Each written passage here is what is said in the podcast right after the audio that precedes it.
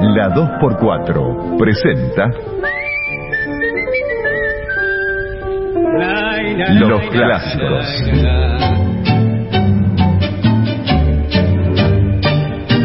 El primer documental sonoro de los grandes creadores del tango con el archivo de voces y testimonios más importantes de la historia. Juan D'Arienzo, el rey del compás.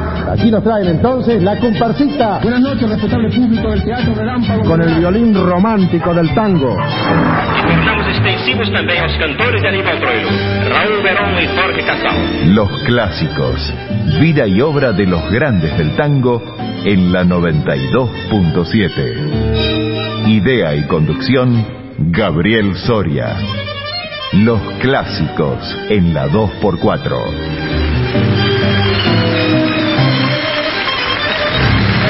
Y en el clásico de hoy, Miguel Ángel Barcos.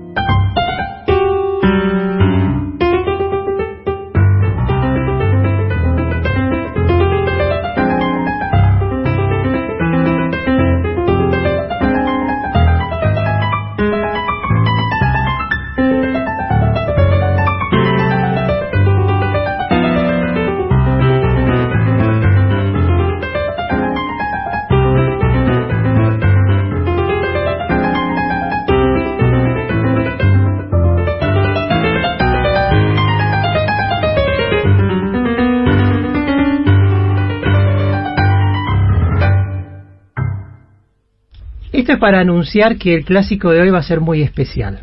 Eh, le digo a los oyentes, le cuento a nuestros amigos, a quienes escuchan la radio aquí en el mundo, esta 2x4 que las 24 horas nos permite escuchar la radio en vivo a los artistas y a los intérpretes y la posibilidad nuevamente de tener artistas en vivo en el estudio.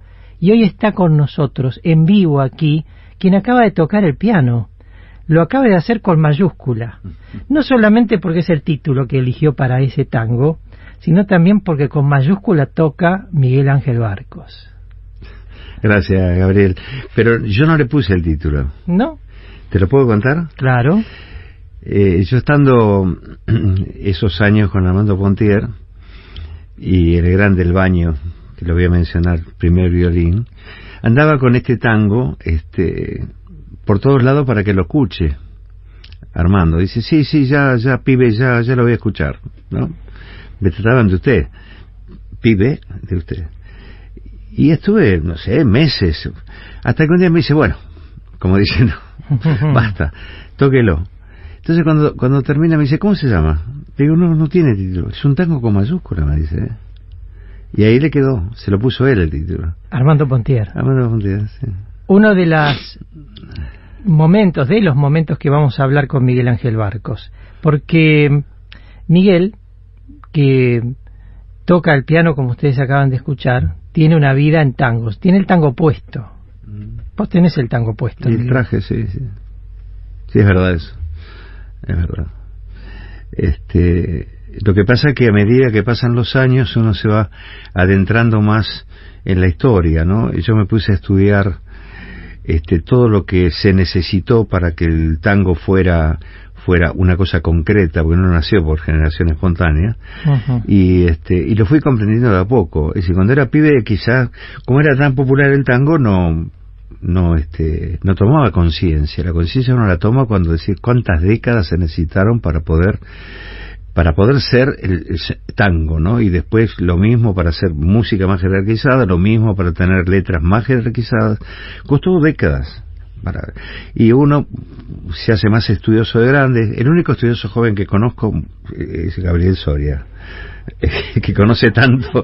Gracias Sí, por lo de joven. Es que verdad, ayer te piropearon. Sí, sí, en, en- en- en- en- en Bien Bohemio, que fue una noche, vamos a hablar de la noche de anoche, y cuando subí al escenario para hacer un comentario, algún señor desde atrás dijo, es muy joven, y se lo agradecí públicamente también. Pero bueno, hoy está Miguel Ángel Barcos con nosotros en este clásico que hacemos los domingos a la tarde, aquí en la 2x4.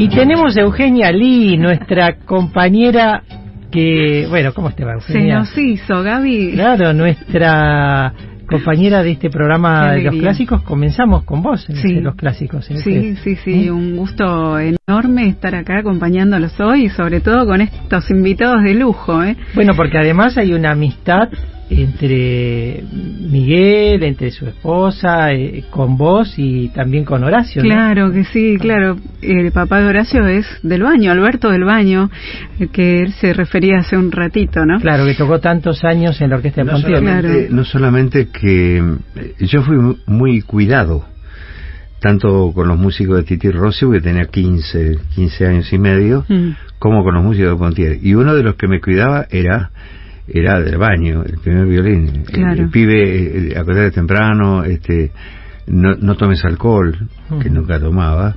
Te tenía Este, cortito. No cortito, sino que estaba pendiente. Claro, del- Claro. Y Alberto Podestá este, era otro que me decía, estudia, pibe, ¿eh?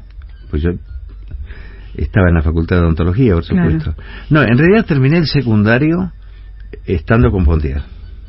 Ah, mira vos. ¿Qué año entraste con Armando Pontier? Con Armando Pontier, eh, 57, casi, Claro. sí, 57. Bueno, Miguel Ángel Barcos es Titi Rossi primero, la orquesta. Armando Pontier, un largo tiempo desde el año 57 en adelante. Sí, y Leopoldo Federico. Leopoldo Federico. En la estable de y la orquesta de José Libertela. Claro, acompañando a Miguel Montero. Bien, y después todo lo que vamos a hablar hoy y escuchar de lo que ha hecho el maestro Miguel Ángel Barcos en Chipolete, que es el lugar que él eligió en el mundo para estar, pero bueno, comparte, viene, está con su música y hoy tenemos un equipo completo para recibirlo.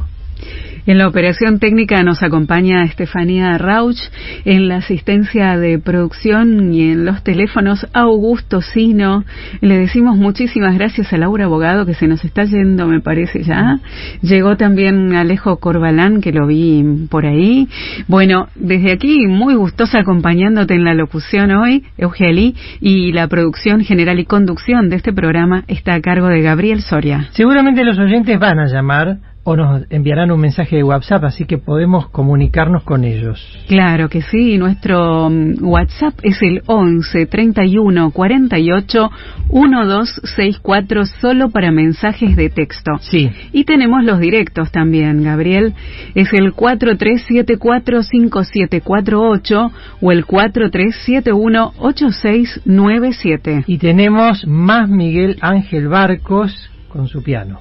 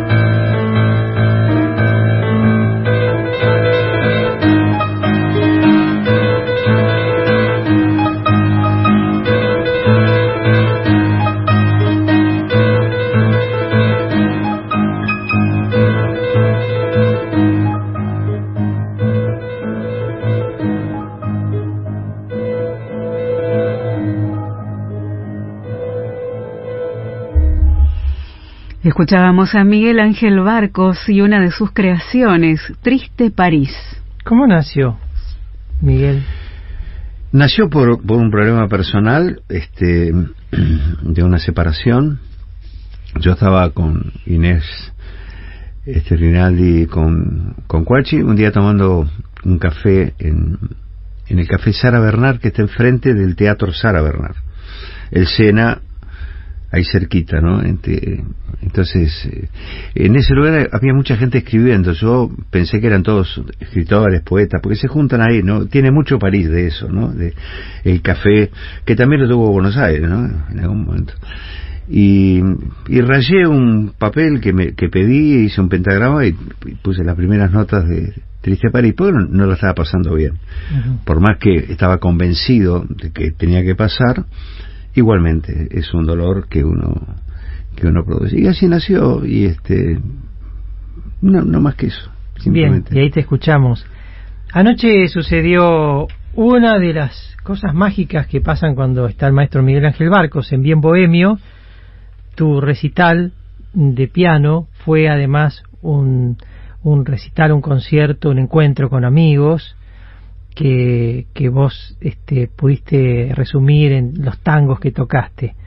Y mañana en la Academia Nacional del Tango, lunes 17 de octubre a las 19 horas, la Academia quiere agradecerte como académico correspondiente en la ciudad de Chipoleti, como maestro por tu trayectoria, con la entrega del Gobi de Oro, que es decirte gracias desde la institución y desde quienes integramos como parte de esta institución en nombre de todo el tango que, que te quiere, que te admira y de todo este trabajo que has hecho, Miguel. Así que vas a recibir este Gobi y ya estamos diciéndole a los oyentes que quienes quieran compartirlo puedan venir a las 7 de la tarde, Avenida de Mayo 833, porque además vamos a tener la posibilidad de escucharte tocar, también como si fuera el living de tu casa, extensivo allí en el Salón de los Angelitos de la Academia. Vas a, vas a ofrecer un breve Sí, yo, concierto. yo estoy profundamente emocionado porque en realidad es muy rara la, mi situación con el tango. De lo que parecía una, un- eh, apartarme en forma definitiva cuando decido ir a ejercer la odontología a Chipoletti. ¿En qué año?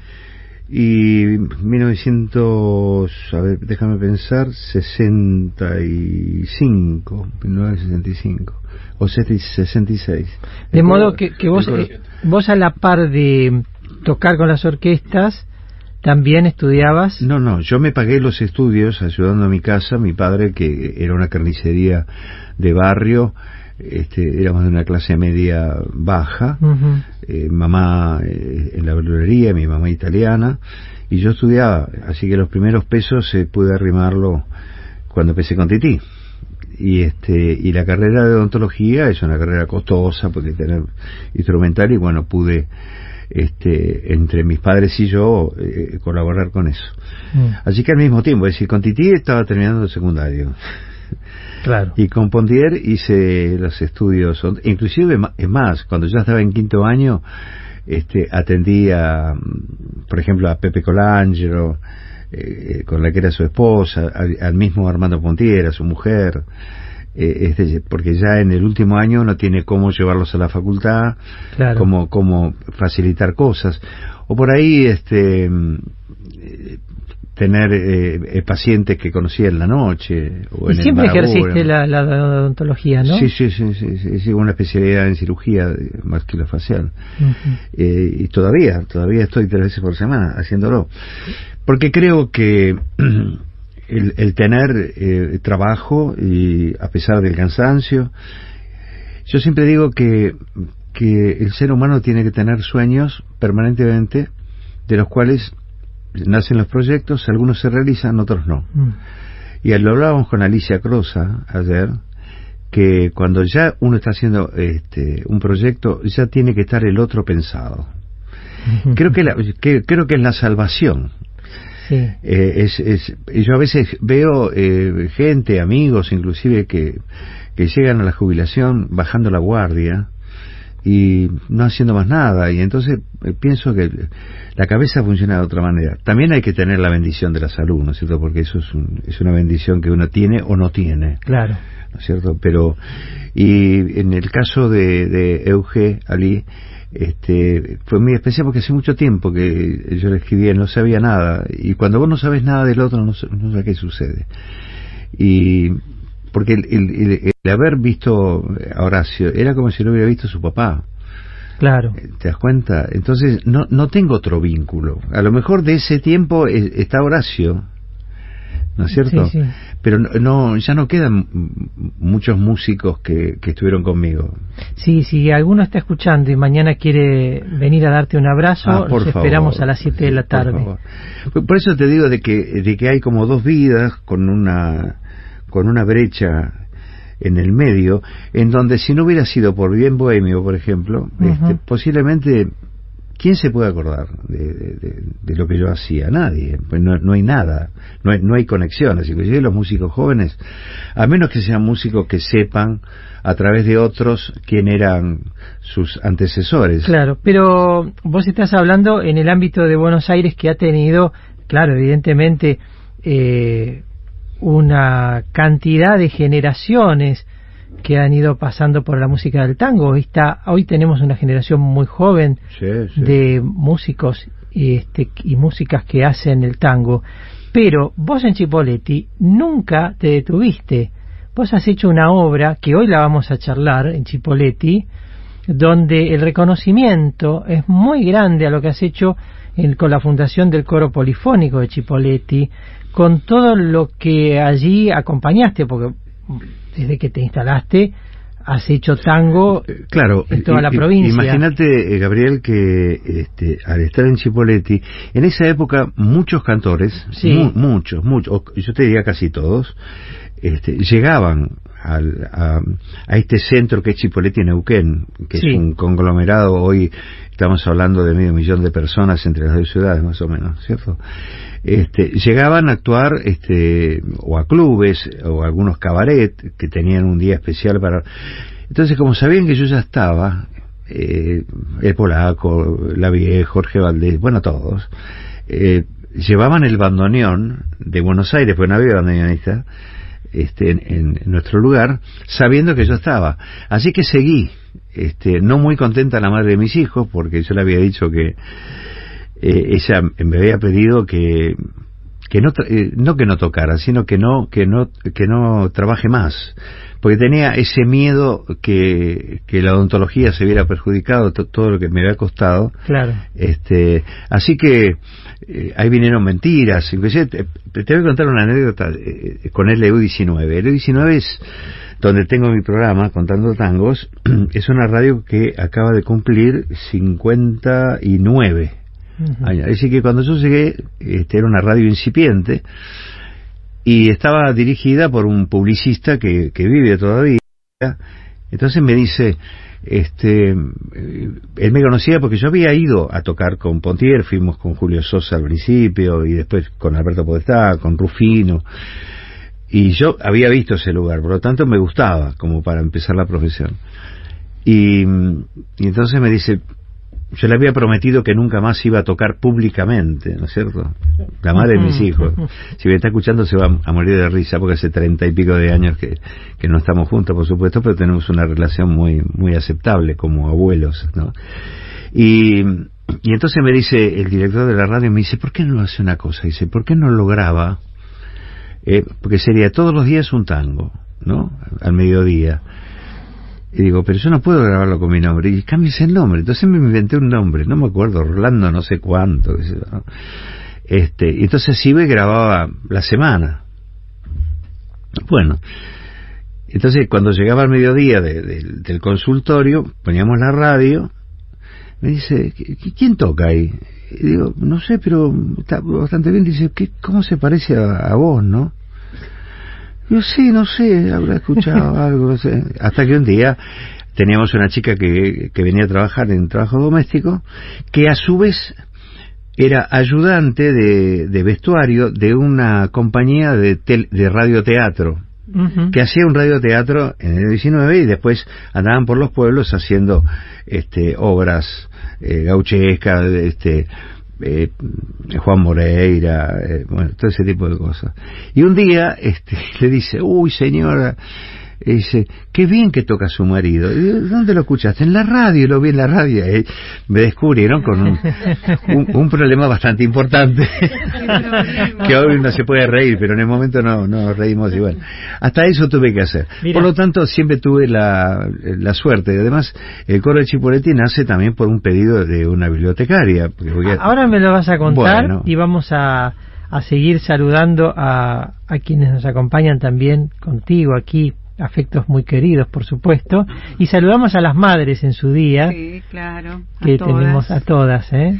Sí, las que ya no están, besos al cielo. Yo un beso muy especial para mi mamá, que gracias a Dios está bien en, en casa. Y bueno, lo mejor para todas las oyentes que, que nos acompañan y nos escuchan en su día, eh, ya sean mamás del corazón, ¿no? O tías, o Sí. siempre ese ese rol, ese vínculo se puede eh, aprovechar, ¿no? Con los seres queridos. Y a Eso todas las lindo. compañeras de aquí de la radio, locutoras, operadoras, que son mamás, le mandamos un beso. Ahí está. Y enseguida seguimos porque hoy tenemos un clásico súper especial, un clásico de oro. sería. Inolvidable, como siempre.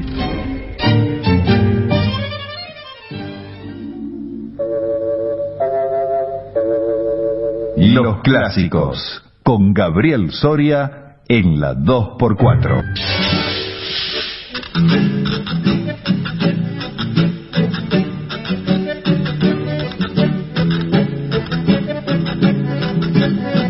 Dale cuerda al recuerdo y subí el volumen. Hasta las 6 de la tarde le metemos un gol al pasado y jugamos un clásico inolvidable. Los clásicos, el primer documental sonoro del tango y la radio.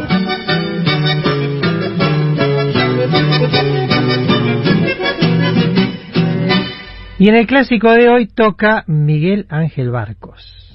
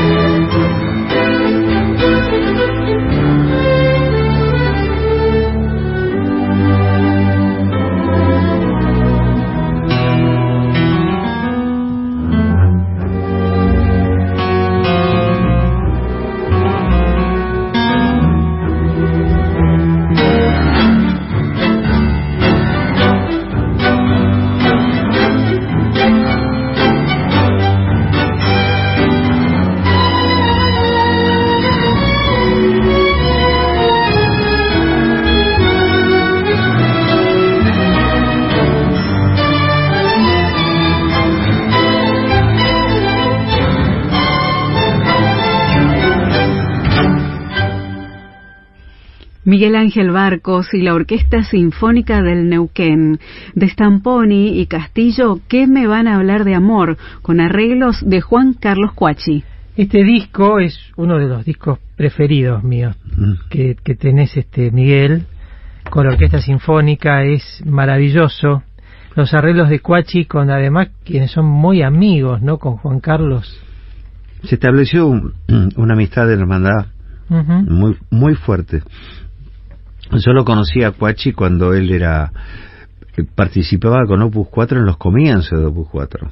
Sí. Él este ayudaba con la guitarra, con una percusión y entonces ahí le le encargo este, algún arreglo para el coro de Chipoletti que era todo incipiente.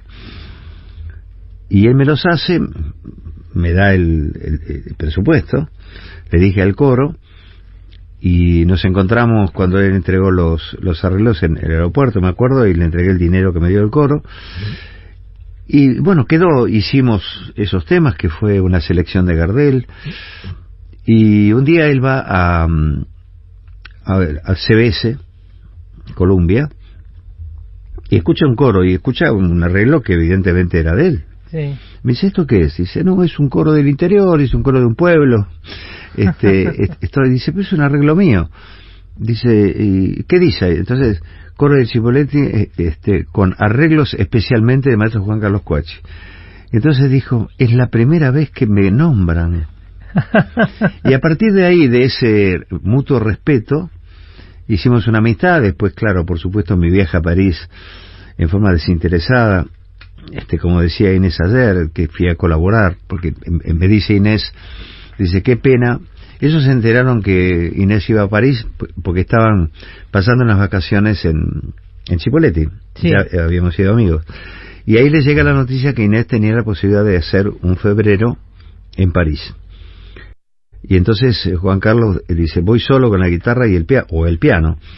Me dice, haberte tenido. Dice, pero no, no puedo llevarte. Y le miré y digo, yo voy. Y me fui un mes a ayudarlos. Y bueno, eso, eso hizo más fuerte, más fuerte todo y ahí empezó Inés a, a cantar con el coro, grabó con el coro también. Y ahí empiezan las amistades que se van construyendo ladrillo por ladrillo. ¿no Qué cierto? magnífico, ¿eh? Sí, sí. Qué magnífico. Y Bueno, hoy escribe, perdón, y escribe Cuachi, nos ha hecho, no sé, 50 arreglos, de los cuales tenemos grabado muchos, nunca cobró un peso, jamás. Y todo este trabajo de este disco con la Sinfónica de Neuquén, que hoy utilizo los mismos arreglos por un sexteto, porque en realidad son violines, cello, viola y piano y contrabajo. sí. Y este con, con el sexteto que, que tenemos, que son músicos de la, de la, de la sinfónica, una de la sinfónica y de la filarmónica, son los mismos arreglos. Eso fue un regalo que me hizo Cuachi, no, no cobró un solo peso. Y fue a dirigir cuando se presentó el disco, y de concertino fui Pa- fue Pablo, donde ahí lo conozco, me volví a emocionar, vuelvo a llorar como me lloro todo, porque me, me, me hacía la película. Está grabando el hijo de Pablo Agri, y yo grabé con Antonio, con su hijo. Claro, Pablo Agri. Claro, pero Antonio Agri venía como refuerzo cuando grababa o con Libertela, porque generalmente cuando se grababa con las orquestas venían algunos violines de refuerzo, no se duplicaba, no había tecnología para duplicar y demás. Así que había grabado también con, con su papá y yo ve- verlo al hijo ahí estar, me pasa como con Horacio, del baño, ¿no? Este, por eso es muy fuerte, ¿no? Cuando se te juntan los recuerdos ahí tenés que Te va a pasar, ¿eh?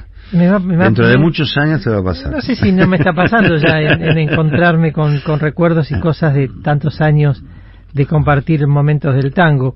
Hoy están aquí en el estudio también Gustavo Pérez, que tiene mucho que ver con el coro sinfónico polifónico de Chipoletti, ya hablaremos después con él, y la saludamos a Cecilia Berríos, que es tu compañera, que es quien te, te acompaña ya hace varios años, ¿no es cierto, Cecilia? Bienvenida. Gracias. Bueno, buenas tardes y feliz Día de las Madres para todos. Eh, sí, hace ya un par de años que, que venimos caminando juntos. Par de años.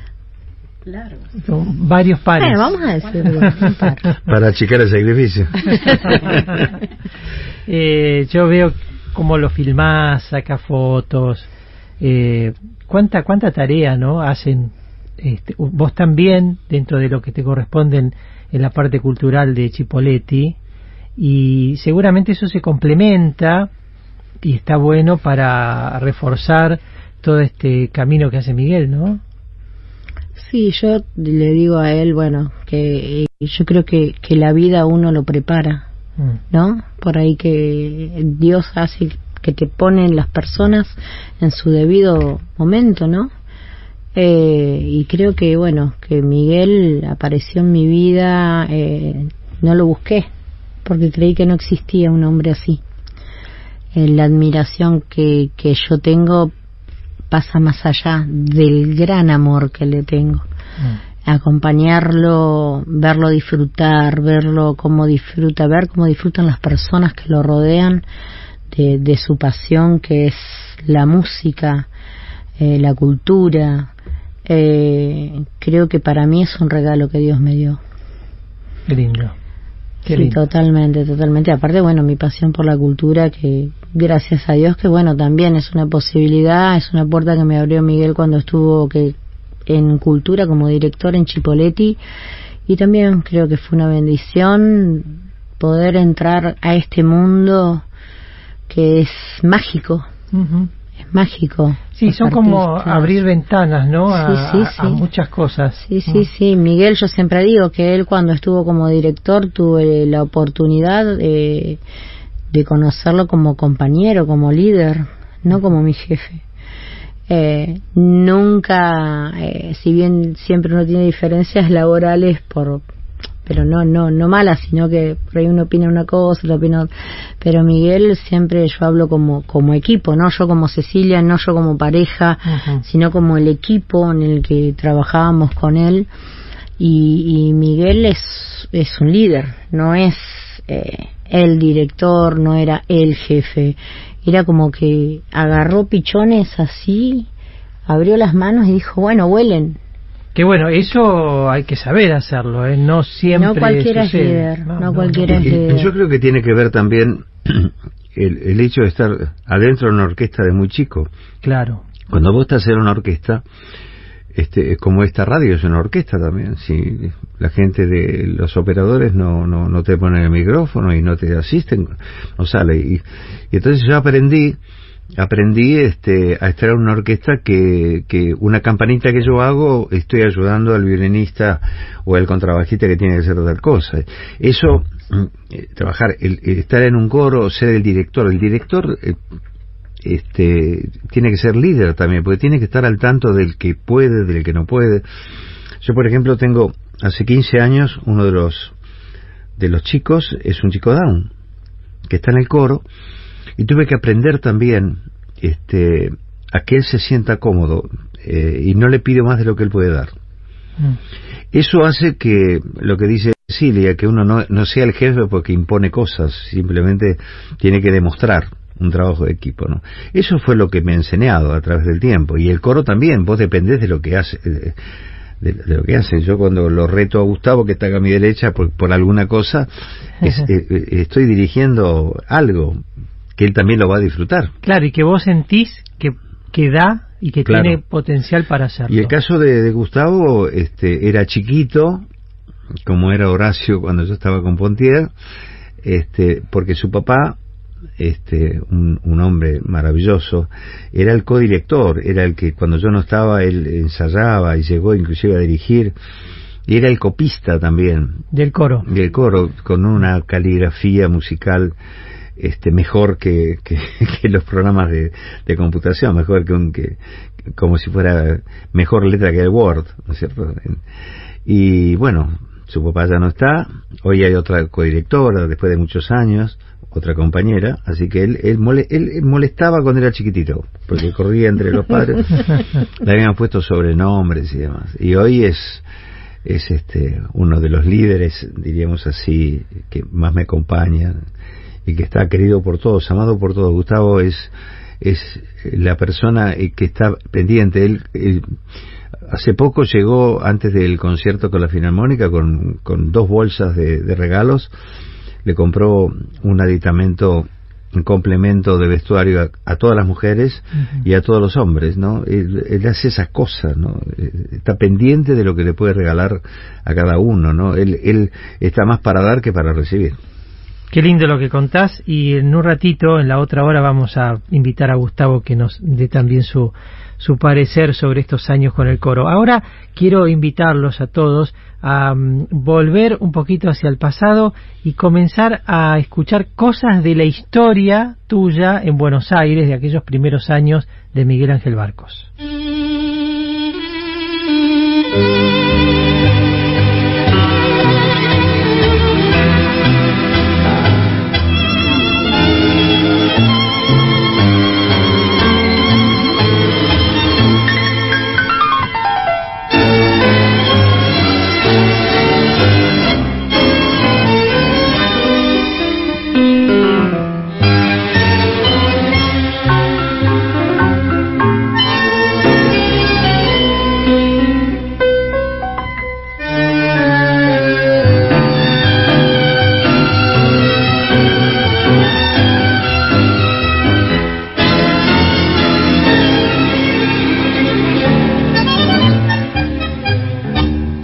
Cuartito azul, dulce morada de mi vida, fiel testigo de mi tierna juventud.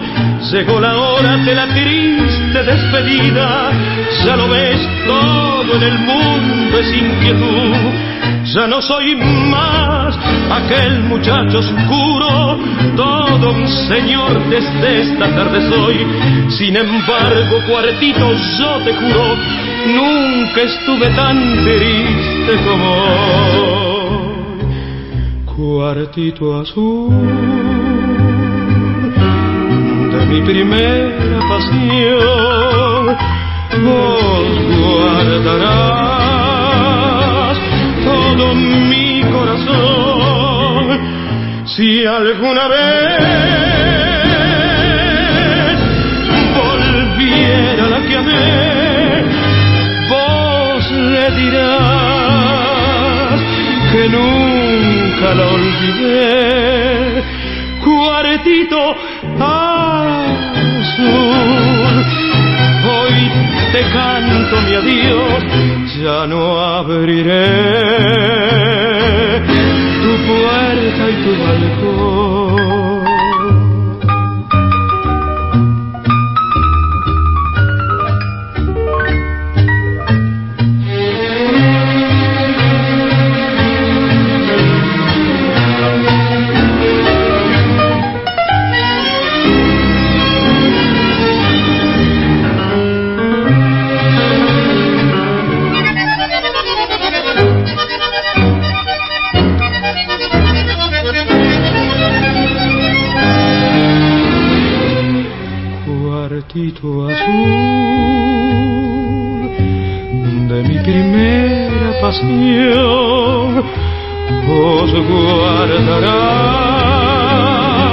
Todo mi corazón.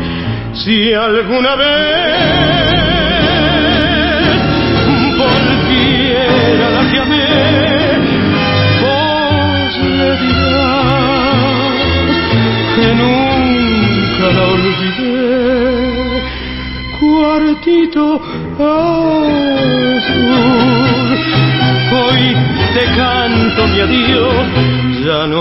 tu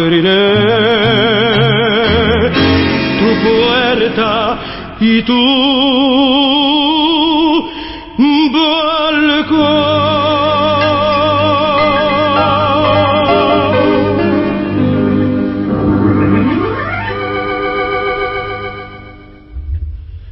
Armando Pontier con Roberto Rufino, de Mores y Batistela, Cuartito Azul.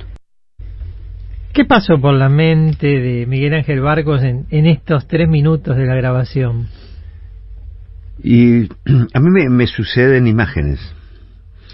Eh, primero que me parece imposible que pueda estar escuchando después de tantos años esto que grabé, es decir, puedo distinguir algunas caras en el estudio donde se grabó, creo que en Philips.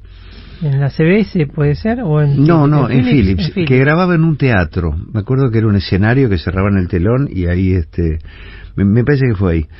Y, y lo veo a Rufino, un gran compañero, este, con nosotros. Y yo te contaba que se escucha un órgano, ese órgano estaba en el estudio y entonces se le ocurrió eh, a Pontier de poderlo agregar, así que son algunas notas que, que agregó en el órgano, ¿cierto?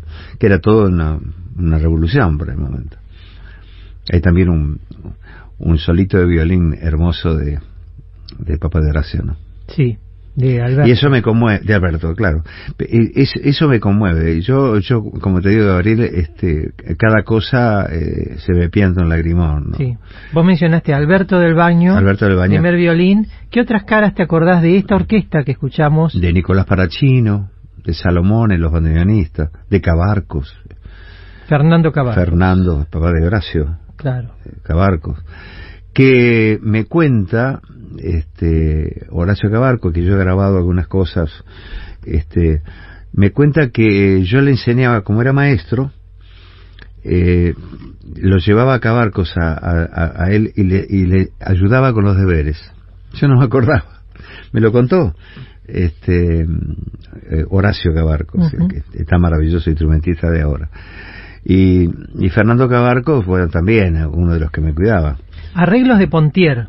Todos absolutamente todos. Un, unos arreglos maravillosos, un sentido de la melodía, además su, sus tangos que los hacíamos todos, tabaco, qué falta, bueno, nosotros estrenamos qué falta que me haces en el Uruguay con Alberto Podestá, porque Federico Silva, el autor del texto, es uruguayo, uh -huh. así que lo, lo, lo estrenamos en Montevideo, este tango, qué falta que me haces, cantado por Alberto Podestá.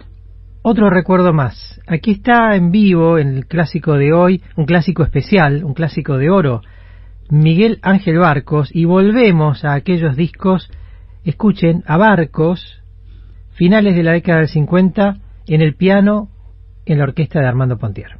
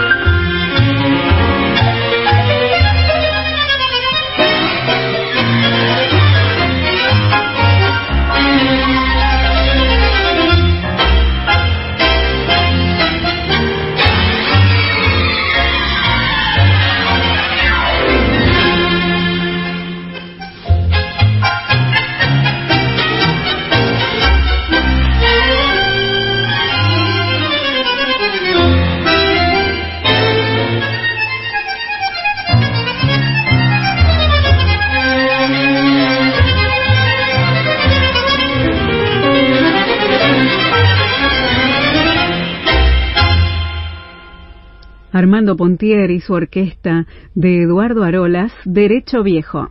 Y en el piano, Miguel Ángel Barco. Por supuesto. Testimonios inéditos. Lo amo, amo mi profesión, amo mi canto, amo la gente, el público, que es el capital grande que tenemos nosotros los intérpretes. Grabaciones históricas. Y para tangos de éxito, el Glostora Tango Club, en sus 21 años de éxitos, con la actuación de la gran orquesta de Alfredo de Ángeles y las voces de Alberto Cuello y Carlos Aguirre. Los grandes maestros. Y aquí está el rey del compás. Los clásicos. El primer documental sonoro del tango con el archivo de voces y sonidos de Gabriel Soria. En el clásico de hoy está en vivo Miguel Ángel Barcos y ahora ponemos el disco de otros tiempos y va a cantar una voz impresionante de la historia del tango. La orquesta es la de Pontier y al piano está el maestro, está Miguel Ángel Barcos.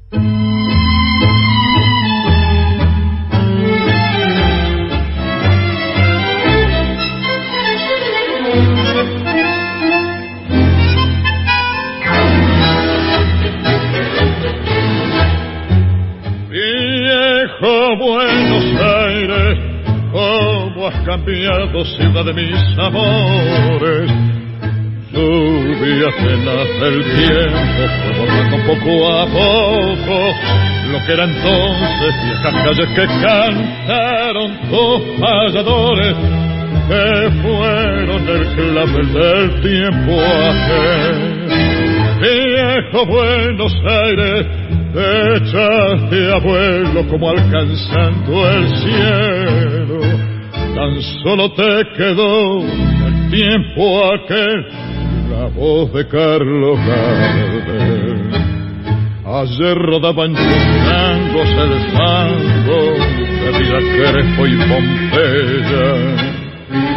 El tiempo nada dejó y en tu brillar de estrellas todo cambió y Buenos Aires, dulce musa de Bohemia.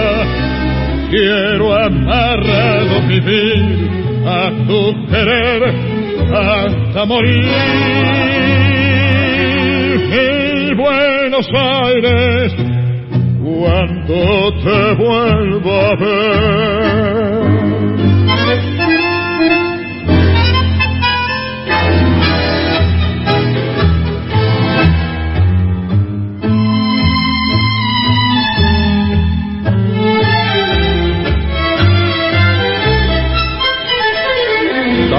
Solo te quedó el tiempo aquel, la voz de Carlos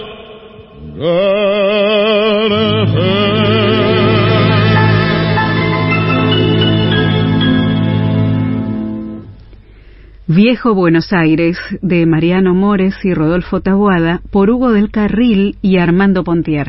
Aquí estás, Miguel, en esta orquesta. ¿Cómo fue grabar para Hugo del Carril? Es el, la orquesta gra- grabó primero todos los temas y después este eh, el maestro Pontier me pidió que me juntara con Hugo del Carril, que nos juntamos ahí en Callao 11, Ujú. este, que hoy ya no existe, por supuesto, donde se ensayaba en el subsuelo, a pasarle los temas que él, sobre todo, no conocía, como eh, qué falta que me haces, porque él canta muchos de los temas, el último café, que tampoco lo había cantado nunca, sí este tango que sí lo cantaba con guitarras, entonces los temas que él no conocía se los tuve que, que pasar y puso la voz después que estuvo grabada la orquesta. Y vos fuiste al estudio para acompañarlo. Eh, eh, grabé con orquesta, después lo, lo, lo- no lo preparé, sino le, le- le di las indicaciones rítmicas y después cuando grabó también fui como para como no para dirigirlo, para indicarle algunas cosas porque me dice, bueno, dice algo dice, ayúdeme, ¿no? Acostumbrado con guitarras con orquesta es distinto. Eh, Pontier, que es una orquesta tan milonguera, que viene de aquella historia junto a Franchini, Franchini. que forma su propia agrupación en el 55 y que se lleva toda es- esa, esa cuestión rítmica que había impuesto Pontier, ¿no? ¿Cómo, ¿Cómo puedes definir esa personalidad musical de Pontier?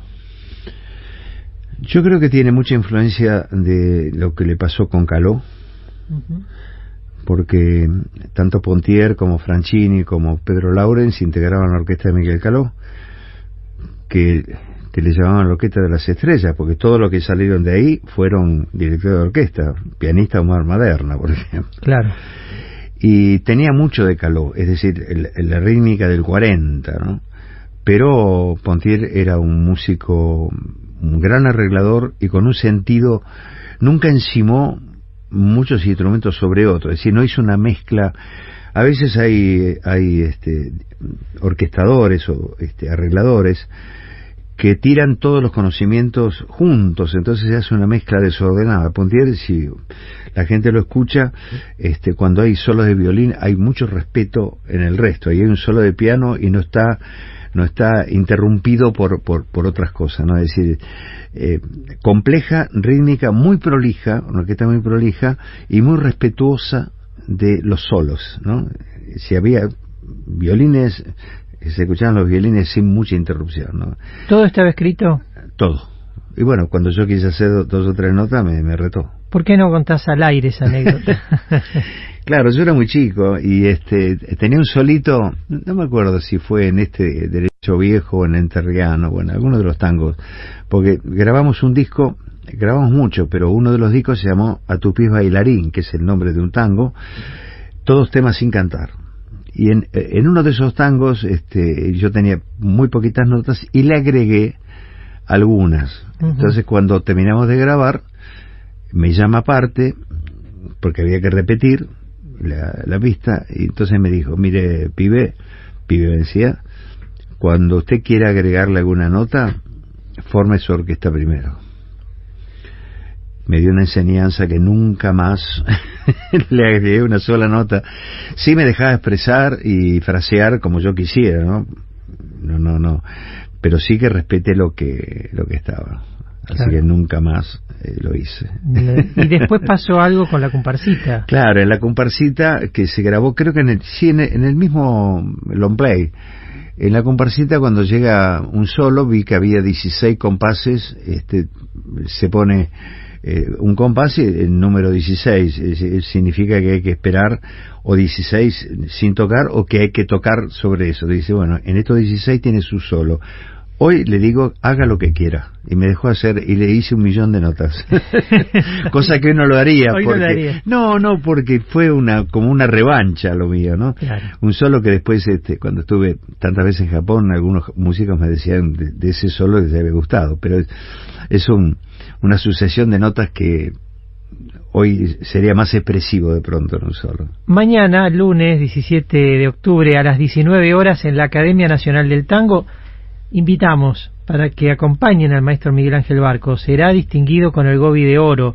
Estarán sus amigos, sus colegas, eh, hablarán sobre él también, sí, claro. Y él lo va a disfrutar y entonces queremos que todos disfrutemos ese momento se le va a entregar el Gobi, que fue una idea, una creación de Horacio Ferrer y una creación artística del maestro Leo Vinci, que seguramente estará mañana para entregártelo en el escenario de la Academia, Avenida de Mayo 833, es así. Entrada libre y gratuita, eso es importante que todos lo sepan, es algo abierto al público y va a ser un día de fiesta. Y además va a tocar el maestro, va a ser un, un pequeño encuentro musical, va a tocar el piano allí de la Academia, va a charlar, bueno, va a ser un momento único, lo tenemos aquí por estos días en Buenos Aires y en el clásico de hoy. El maestro Miguel Ángel Barcos.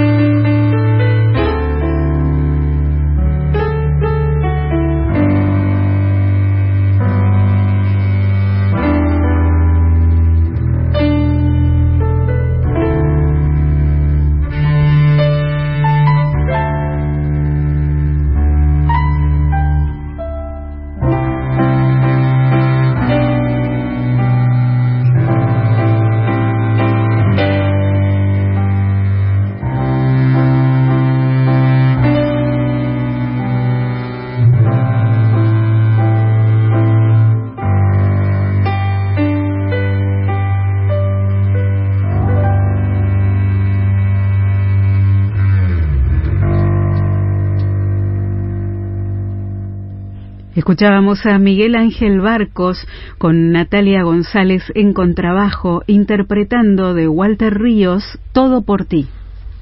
Qué versión, maestro. Es un precioso tema. Sí. Sí, sí, sí. Yo este no no he tocado con Walter este por distintas distintas razones, pero sí, sí hemos tocado juntos, hemos grabado cosas, pero no, no hemos estado en la misma orquesta, ¿no? Y, y es un tema que me, que me fascina, además lo, lo, admiro muchísimo, ¿no? Y vos me contabas, en cuanto escuchábamos la versión, le mandamos un beso a Walter y a Mariel Dupetit. Claro, claro. Eh, que mañana seguramente van a acompañar. es por ella. Es por ella, está hecho para Mariel. Lo hizo para Mariel. Lo hizo para Mariel Walter. Así que la saludamos y hoy en el Día de la Madre también la saludamos a, a Mariel. Eh, pero vos me contabas que acá hay un, un poquito también de, de, de, ideas de jazz, ¿no? Cuando estás tocando. Sí, a veces cuando un músico, casi todos los músicos en algún momento pueden jazzear un poco. Y, eh, para, para, para ir al jazz es simplemente un, un cambio de acentuación. Uh -huh. Y cuando uno vuelve al tango, cambia la acentuación al revés y es tango, ¿no? Realmente es un 4x4. Y eso, eso también tiene que ver, porque el jazz tiene mucho que ver también con, con, con el tango. Bueno, el, el mismo Astor grabó con, con, con muchos tan, eh, este, tan, tantos músicos de jazz. ¿Te tomas mucho tiempo para hacer los arreglos? Pensás mucho, los elaborás mucho. No, yo, yo, este, mi manera de tocar, que vos la conocés muy bien, siempre eh, pienso eh, que no soy yo solo. Pienso Ajá. en orquesta, es decir, yo me imagino una orquesta conmigo y entonces en el piano, este, de pronto hago cosas que, que, que me gustaría que la hagan los violines o que lo haga el contrabajo, ¿no? Pienso en orquesta, no pienso en, en lo individual. Y cuando, cuando toco algún tema que tiene texto, me ayuda mucho el ir pensando en el texto.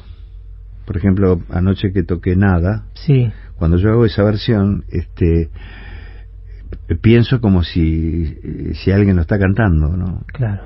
Este, son a veces este hay gente que le ayuda a las imágenes, a mí me, me ayuda a los pensamientos musicales. Y tu forma de tocar como piano solista es una forma, podemos decir, orquestal. Sí, porque pienso en orquesta. De uh -huh. pronto, eh, en la versión de Nada que yo toqué anoche, eh, hay un momento en donde eh, pienso que es una sinfónica cuando hace la segunda parte, porque hago como un redoble de este un trino en los bajos como si fueran este timbales uh -huh. y este y, y me imagino una orquesta tocando y estoy yo solo pero mi pensamiento es ese no este son formas distintas. No, no, no pienso tanto en, en, la digitación personal sino que pienso que soy parte de una orquesta. Eso es porque estuve demasiado tiempo en las orquestas. Estuve siempre metido adentro de la máquina no el coro polifónico de Chipoletti que Miguel formaste en qué año Hace 55 años. 55 años. Claro, eh, yo recién llegado a Chipoletti con la madre de mis hijos, este, la madre de mis hijos embarazada de mi hijo mayor, casi a término. Eh, en septiembre se formó el coro, pero un par de meses antes voy a la biblioteca de Chipoletti a retirar un libro y me recibe la, bibliotecaria, una mujer con un apellido este, muy, muy conocido en Chipoletti, entonces me preguntó qué hacía, digo, mire, vine como odontólogo y así. Y este, pero yo ya conocía este lugar porque vine con orquesta, ah, usted es músico. Bueno, después de una pequeña charla me ofreció eh, formar un coro. Uh -huh. Y yo, este, si me hubieran dicho eh, formar una banda municipal para tocar en la plaza, le hubiera dicho que sí. Estaba desesperado por y así así surgió el coro este entonces uno decía sí conozco un italiano que canta canzoneta tengo un gallego que, que, que canta granada y así se formó el coro en que el 24 de septiembre de hace 55 años este, debutó con la misa criolla de Ariel Ramírez. Nada menos. Y el y menos de un mes el 17 de octubre sería mañana nace mi primer hijo y, y, cuando llego al, al ensayo arriba de, de, un piano que tenía la, la, biblioteca había un Moisés la gente del coro hacía poco que me conocía y ya me habían regalado el Moisés de mi hijo mayor. Mira qué buena coincidencia que Sí. mañana recibas el Gobi. El día de su cumpleaños. su no, no, es, es este. Son demasiadas, demasiadas coincidencias. ¿Quieres Y- escuchar al coro? Bueno. ¿Te pa- ¿Qué te parece? Bueno, ¿Sí? sí. La vamos a escuchar.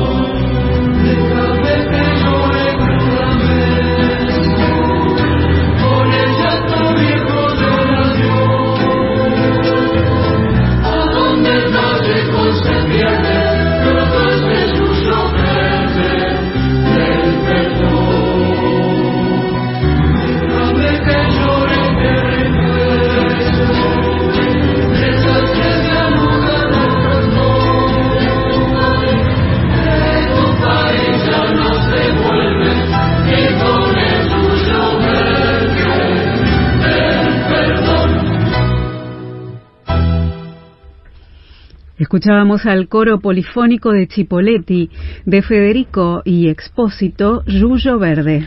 Estamos aquí compartiendo con Miguel Ángel Barcos, con Cecilia, su compañera, con Gustavo Pérez, que Miguel vos lo presentaste hace un ratito. Gustavo correteaba por aquellas... Molestaba. Mo- bueno, Correteaba molestando.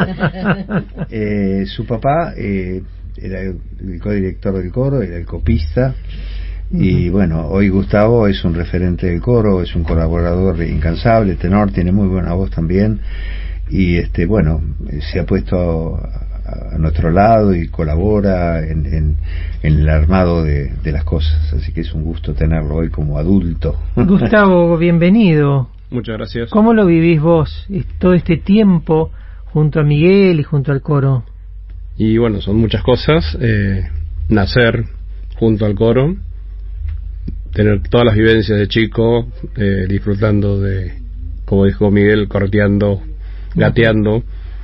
Y bueno, lo llevo de chico, el tema de la música. Mi papá, bueno, fue músico en su tiempo en Mendoza.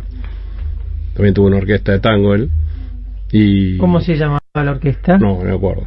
Era de soltero. Pero el nombre de tu padre Ah, era José Pérez. José Pérez, claro. Y bueno, eh, ahí me crié en el coro y bueno, y lo disfruto mucho. O sea que estás casi desde la fundación del coro. Y tres años después nací el mismo día del coro.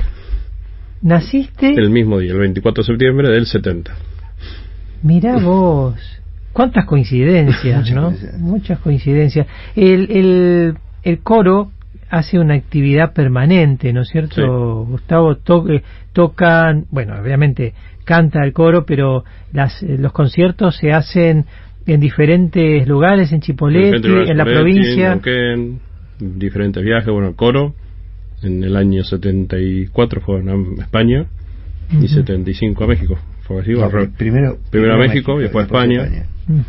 Que es una anécdota que también me acuerdo chico. Hay una cosa, eh, perdóname Gustavo, hay una cosa, siempre siempre fue el, el tango no en coros. Hasta que, eh, inclusive, eh, tanto yo como el coro eh, fuimos criticados por otros directores de otros coros que hacían música coral polifónica universal porque hacíamos tangos. Este, yo creo que cualquier música, este, lo importante son los arreglos, ¿no? Este, ¿Este arreglo de Yuyo Verde quién es? Eso es de Daniel Sánchez. Daniel Sánchez. Daniel Sánchez, que es otro colaborador, es un músico extraordinario, pianista. Que vive en Chipoletti. Vive en Chipoletti y a veces, este, cuando son conciertos más importantes, lo convoco para que él toque el piano y yo pueda dirigir. Si no, toco y dirijo al mismo tiempo. Y mm, cuando fuimos a México, eh, que se hizo todo un trabajo que es largo de contar, pero en, en ese viaje nos acompañó Pinky que fue convocada por, por amigos del coro. Había una, una, especie de, de, comisión Amigas del Coro, ¿no? Que juntaban plata para, para el coro. La convocaron a Pinky porque sabían que Pinky había sido periodista en, en la Ciudad de México, en el DF, y era muy respetada y conocida. Así que viajó con nosotros y nos presentó en el Palacio de Bellas Artes, que es el teatro principal del DF, único este, teatro del mundo que tiene su telón de boca de cristal de Tiffany de Nueva York este impresionante. Así que hicimos este un concierto y estuvo como como anfitrión cantando primero el coro nacional mexicano dirigido por Ramón Noble. Cuando llegó a México este en los programas no figuraba el último número que, que, había puesto en el programa, que era selección de tangos, una selección de tangos de Mores con un arreglo mío. Y cuando llegó, me llama parte del director nacional de coros mexicano y me dijo que no me ofenda, pero tangos no, porque nunca se había hecho tango. Eh, el mismo problema que tuvo el tango siempre, ¿no? Estamos hablando del año 74. 74. Bueno, y entonces, este, tangos no, así que yo saqué el último tema, y gracias a Dios el público lo recibe muy bien, teatro eh, este, completo. Y, cuando pidieron un bis, eh, yo dije, tangos no, tangos sí. Hicimos una selección de tangos que es parecido a lo que yo toqué ayer de Mores, que termino con un malamo, una lágrima tuya, este, y yo tenía un integrante del coro que ya falleció, que malambea muy bien, y le hago eh, con su smoking, eh, le, lo cabeceo este, y se puso a hacer malambo con el coro en el escenario del Palacio de Bellas Artes. este, bueno, eh, la historia termina que me pidió el arreglo el coro, el director del coro nacional mexicano. Es decir, tango sí, ahí arrancamos. Sí, más o menos como Pugliese en el Colón en el 85, ¿no? Qué, qué cosa. Bueno, seguimos, media hora más tenemos con el maestro Miguel Ángel Barcos, con sus tangos, con su historia, con las orquestas y en un ratito también con otro momento para el recuerdo.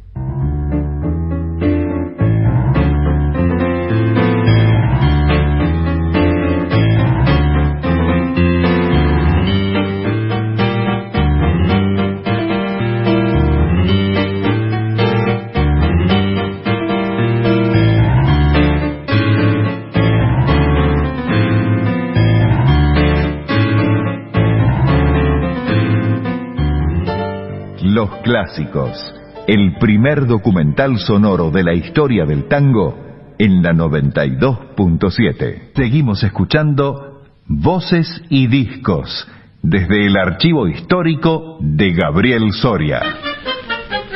Hasta las 6 de la tarde, más Miguel Ángel Barcos. Sintonicen todas estas radio, radio, radio, radio, radio, radio. Les declararé mi amor por radio, radio, radio, radio, radio, radio. El el micrófono es mi corazón, que a la chica dice su pasión. Qué moderno es el amor por radio, radio, radio, radio. radio. Los clásicos en la 2x4.